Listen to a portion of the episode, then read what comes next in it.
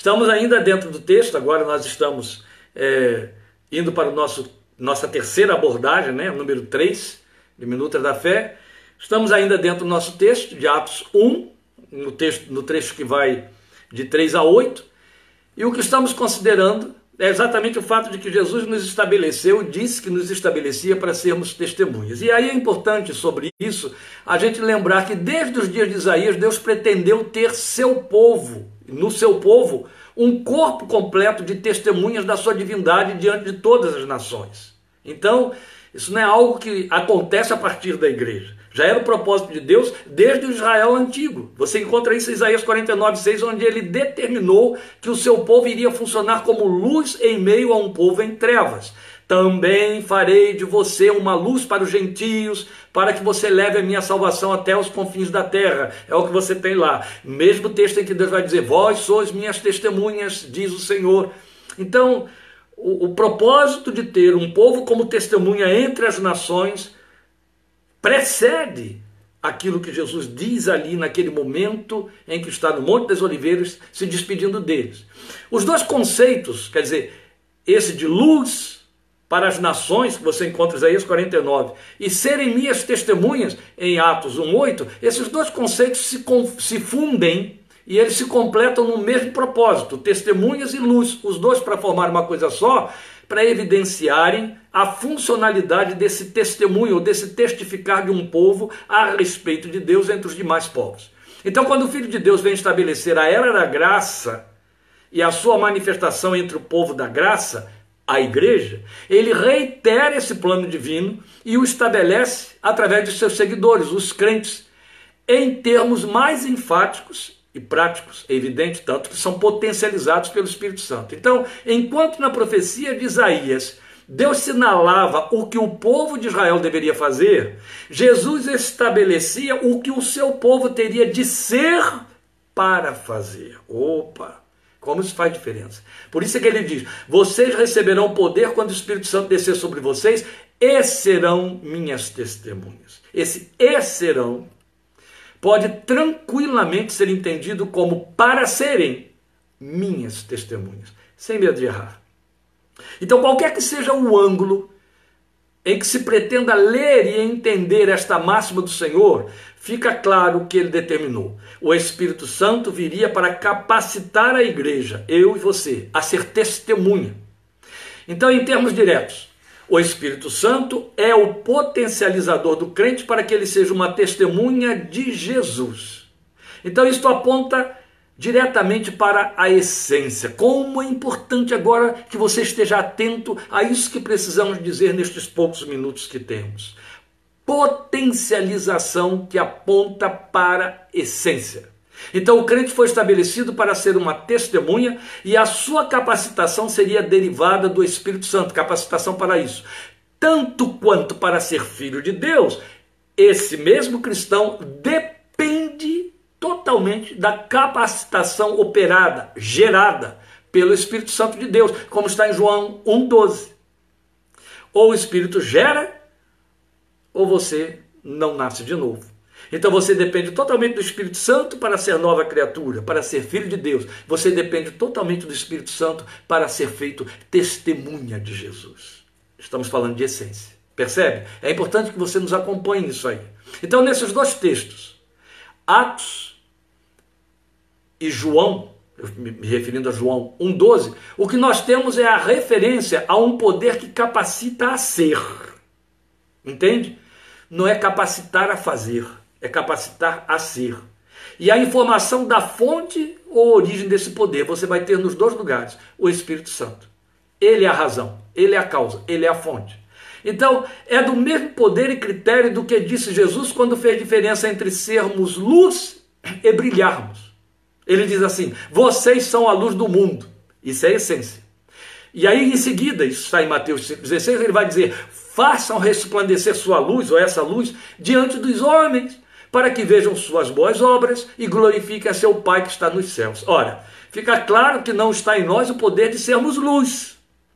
Foi Ele que nos fez luz, não é verdade? Isso nos é dado como consequência da nossa aliança com Ele. por meio da sua vida e da sua palavra em nós.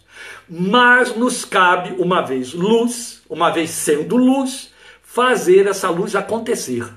E ainda somos advertidos a não deixá-la oculta.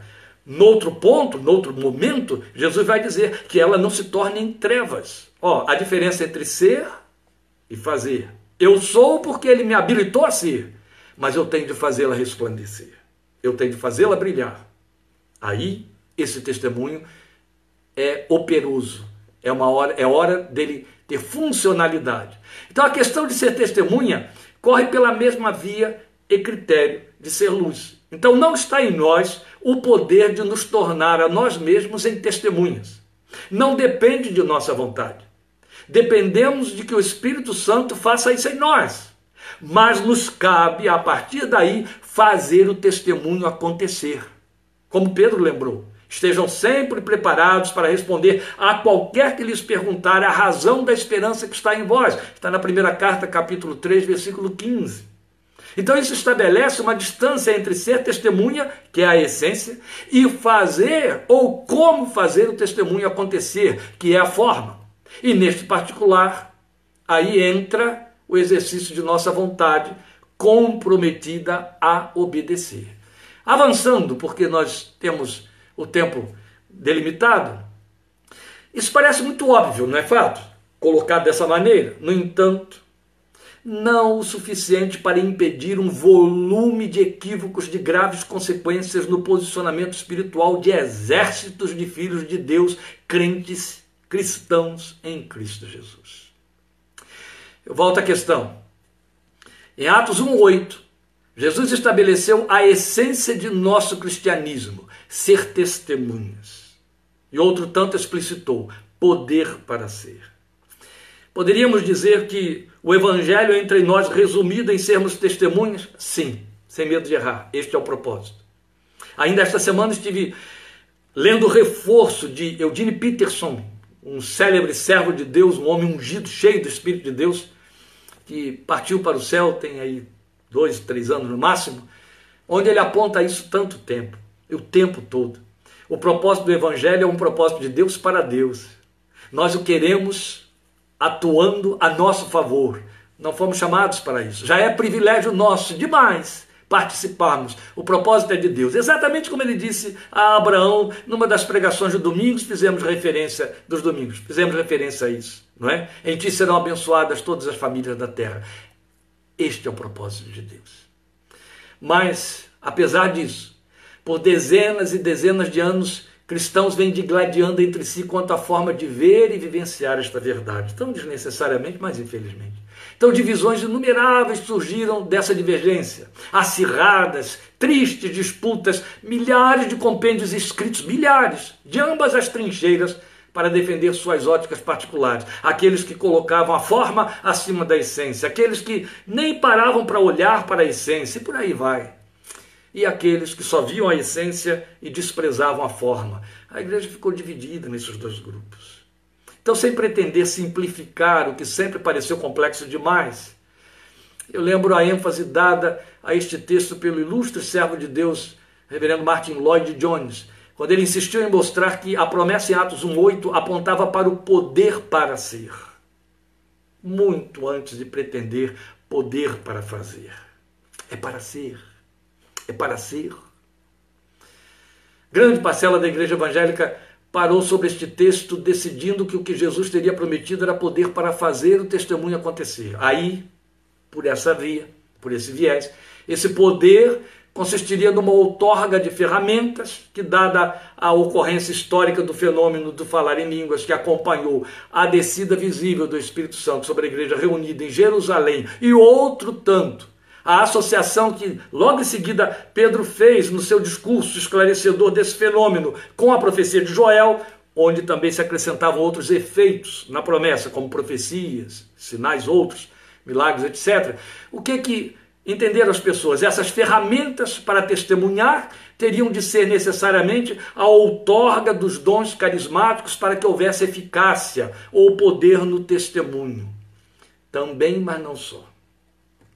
E antes de entrar nesse particular, mesmo porque não tem muito tempo, Quero salientar aqui algo, não que eu esteja preocupado com o que possam pensar em cima da nossa argumentação, mas para que você não perca a riqueza do argumento da essência. Eu estou naquela fileira daqueles cristãos que entendem que o Espírito Santo nos foi dado de forma inteira e completa. Ele não está dividido em parcelas e dicotomizado de maneira que houve uma outorga de poder que ficou lá no passado e agora no presente ela tem outra forma e aquela não acontece, não se repete mais. Eu não compactuo com isso, mesmo porque minha experiência de vida com Deus me faz ler e viver o que está escrito na palavra de Deus. Quando o Espírito Santo enche a nossa vida, ele vem como um pacote completo, entende? Ele traz os frutos, que são indispensáveis porque eles nos caracterizam, é a essência, é o caráter, e ele traz as ferramentas, que popularmente são consideradas como dons, na medida da sua, não da nossa necessidade. Mas o equívoco que daí surgiu, com todos os corolários de seus desdobramentos, alguns deles até perversos na sua proposição, por exemplo, a ideia de que o crente só teria o Espírito Santo se falasse em línguas, fez a leitura diferencial entre ser e fazer. Mas o que Jesus prometeu foi poder para ser testemunha. A partir daí, o crente teria de testemunhar ou fazer o testemunho para o qual ele estava potencializado acontecer via os recursos que obtivesse e desenvolvesse por meio de sua fé. E esses recursos que obtivesse da competência do Espírito de Deus, de acordo com a necessidade do Espírito de Deus, entendemos como os dons carismáticos, as manifestações espirituais. Então, o lugar de ser testemunha estabelece o cristão numa identidade intimista com Cristo e a sua obra. Então, é muito mais identidade com quem Jesus é e não como Jesus é, entende? Tem a ver com caráter, tem a ver com essência. Se eu ficar sendo testemunha só através de manifestações, de milagres, dos dons carismáticos, a minha identificação é com como Jesus é, que é o que o ser humano cobiça, que o ser humano quer. Mas fomos chamados para estarmos identificados com ele na sua natureza, quem ele é quem ele é. Se decorrer daí o como, glória a Deus. Entende? As manifestações carismáticas serviriam, como ainda servem, não como evidência desse poder ou capacitação, mas como meios. Ó, oh, grava isso, meios dos quais o crente poderia se servir pela fé para realizar seu testemunho.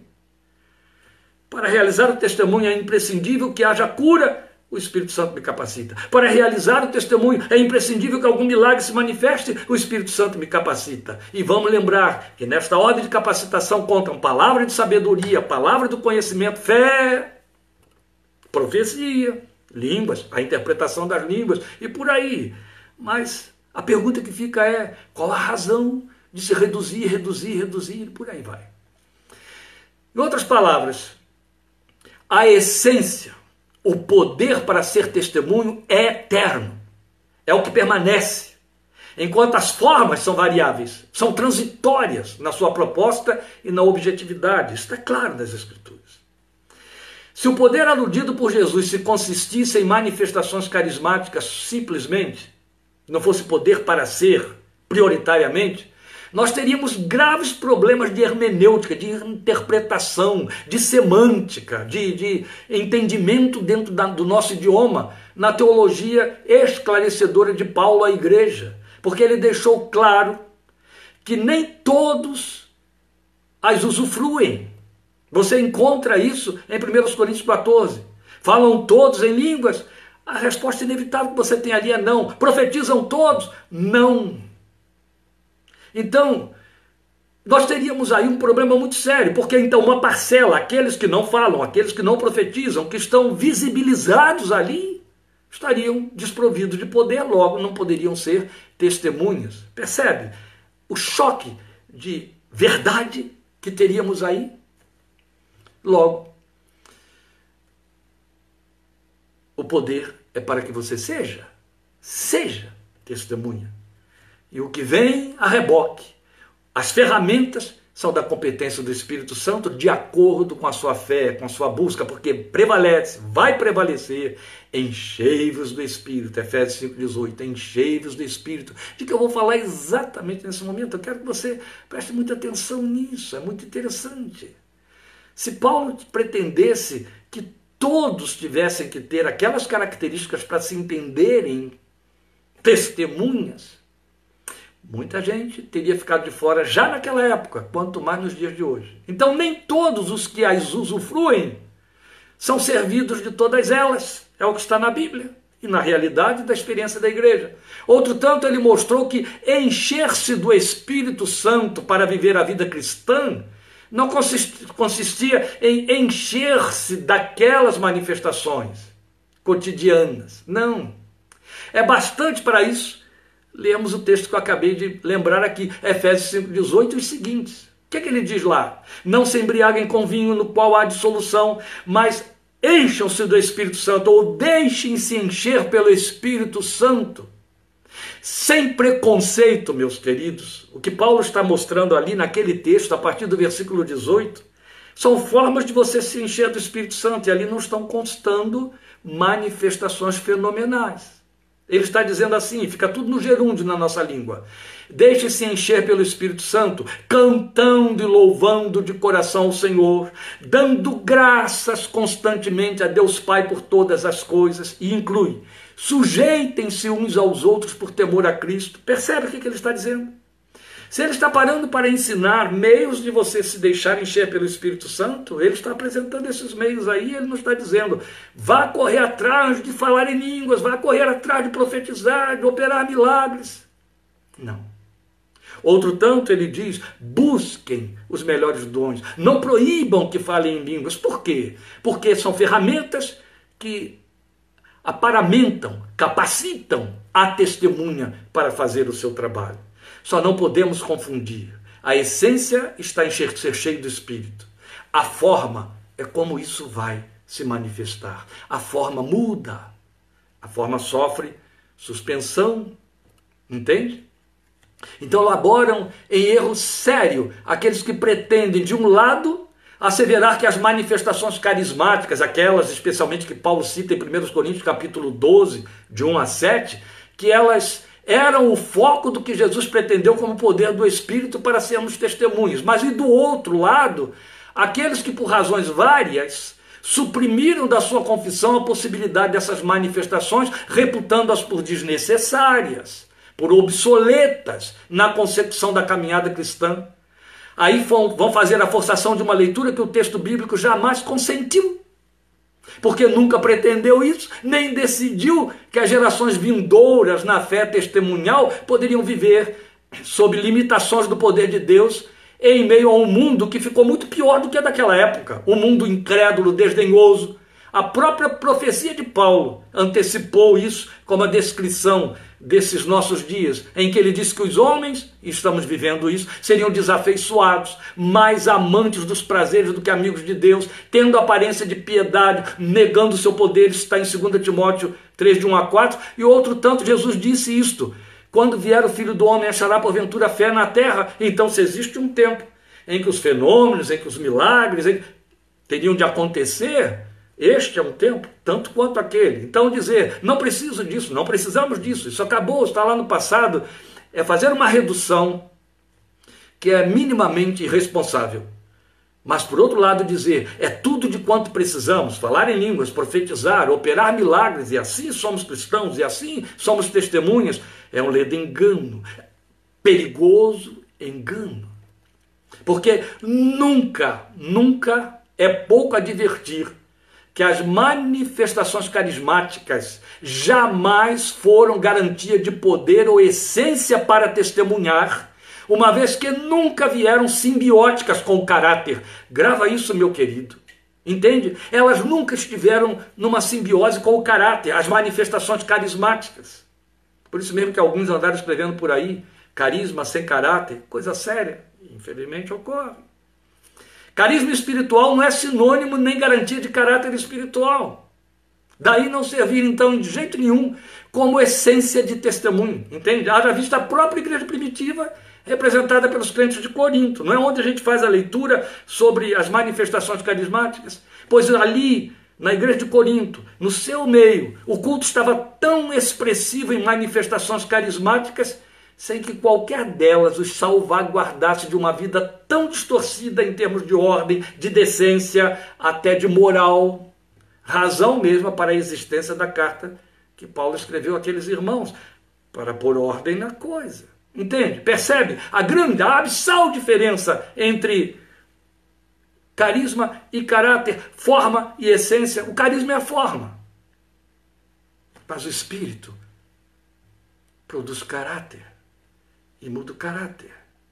Esta é a razão porque você pode encontrar ministérios totalmente baseados, fundamentados, propagandeadores de seus carismas, mas sendo, por outro lado, veículos de escândalos na mídia secular e entre os sinceros filhos de Deus. Por um lado, somos cruéis e profanos quando decidimos que o poder para testemunhar tem de provar-se via manifestações fenomenais, porque isso exclui aqueles que não as vivenciam. Embora tenham uma vida cheia da presença do Espírito de Deus. Por outro lado, não menos profanos somos quando decidimos que as manifestações espirituais, que eram conhecidas como dons do Espírito Santo, são conhecidas como dons do Espírito Santo, não mais ocorrem. Profanos, se pensamos dessa maneira. Porque isso nos põe inevitavelmente na posição de devedores a esses irmãos carismáticos, entre os quais estou eu, me incluo, de um lugar acreditado, de um lugar digno na sua confissão cristã, tão piedosa quanto apaixonada pelo mesmo Cristo e Senhor. E para terminar, eu quero dizer isso: ainda prevalece uma outra assertiva. Ainda que o ser testemunho não seja produto do exercício da nossa vontade, exercer esse testemunho, sim. Mas dar testemunho, que difere de ser testemunha, é uma consequência tão comprometida com a realidade de ser testemunha quanto sua ausência pode tornar-se uma negação da outra. Entende? Na mesma linha do que Jesus advertiu, e eu disse que eu ia citar isso aqui, veja que a luz que há em você não seja treva. Você foi chamado para ser testemunha, em todo o tempo, de todas as formas, com ou sem dons, na essência do seu ser. Testemunha é aquele que tem essência com Jesus e que na sua vida, como luz do mundo, tal como ele foi luz do mundo, testifica para os homens quem Jesus é. Sabe, a igreja foi estabelecida para dizer para os homens quem Jesus é. Vou lhe dizer algo que você tem liberdade de rejeitar se a sua piedade não pode suportar. Você foi estabelecido para ser testemunha, não é para dizer para os homens somente. Olha como Deus faz. Olha como Deus é. Que isso, pastor? Sim. Paulo escreve aos Coríntios e diz assim: Aprendam de mim como eu aprendo do Senhor Jesus. Ele escreve para Timóteo e diz assim: Seja o modelo dos que creem. Dos que creem. Imagine quanto aos incrédulos. Em outras palavras, quem se aproxima de você precisa descobrir Deus na sua vida pelo seu caráter, pelo que foi operado lá dentro de você. Porque se alguém não tem o Espírito de Cristo, esse tal não é dele. E ter o Espírito de Cristo não significa uma fórmula mágica, dogmática e evangélica, não. Significa uma operação na vida, uma transformação que ele opera. Entende? Eu tenho ainda cinco minutinhos, e já que você teve paciência de vir até aqui, eu vou fechar com esses cinco minutinhos e assim nesse número 3 de nossa abordagem minuta da fé, eu concluo o que eu estou querendo verificar aí até o versículo 8 que nós lemos de Atos, capítulo 1, de 3 a 8. Por quê? Porque se impõe considerar que ser testemunha, fruto de identificação com Cristo, com a sua obra, tem as suas próprias características. É disso que eu acabei de falar, que nós gostaríamos aqui de definir como o perfil de quem é, de quem está apto para ser testemunha. Jesus disse, não enganou ninguém, não deixou por conta do nosso imaginário, entende? Ele não deixou você criando uma ideologia piedosa de igreja, ó, oh, só é cristão, só é evangélico, só é testemunha quem se porta dessa maneira, quem cumpre tais requisitos, quem faz isso, quem faz aquilo. Não, não. O Filho de Deus não deixou por conta do nosso imaginário piedoso, que via de regra é pietista. As testemunhas são os que ele definiu como pobres em espírito, os que choram, os humildes, os que têm fome e sede de justiça, os misericordiosos, os puros de coração, os pacificadores, os perseguidos por causa da justiça. E estou falando das bem-aventuranças. Ali está o perfil da testemunha de Jesus.